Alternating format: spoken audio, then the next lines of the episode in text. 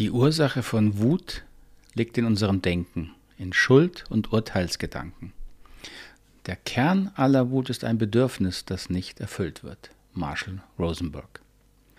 Herzlich willkommen zum 19. Adventstürchen. Ich begrüße Sie. Es ist die vierte Adventswoche, letzte Woche vor Weihnachten. Und ähm, diese, dieser Adventskalender hatte ja das, die Idee, Anregungen zu geben für inneren Frieden, für äußeren Frieden. Und ich denke, die Zeit vor Weihnachten und die Weihnachtszeit haben wir alle den Wunsch nach mehr Frieden, nach Harmonie, gerade in den Familien.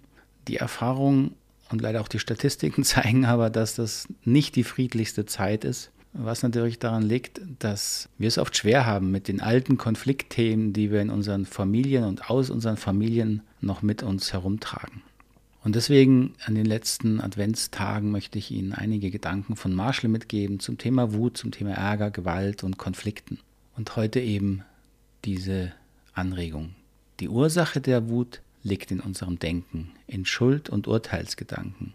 Und der Kern aller Wut ist ein Bedürfnis, das nicht erfüllt wird. Wut und Ärger werden meistens als schwierige Gefühle wahrgenommen.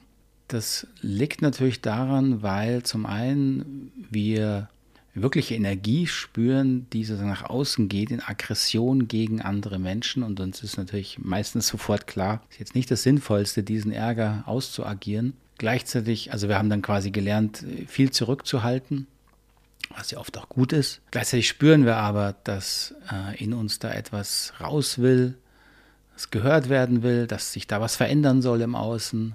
Und Deswegen ist es aus meiner Sicht sehr, sehr wichtig, sich mit Wut und Ärger ausführlich zu beschäftigen.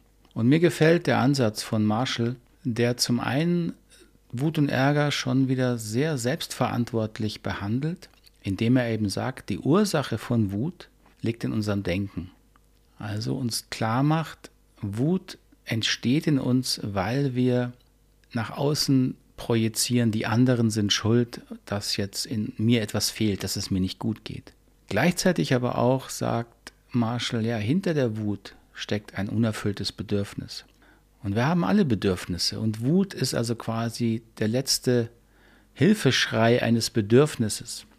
Und wenn wir anfangen, unsere Wut und Ärger so zu interpretieren, dann glaube ich, können wir einen wichtigen Schritt machen, wirklich mehr inneren und damit auch äußeren Frieden zu finden.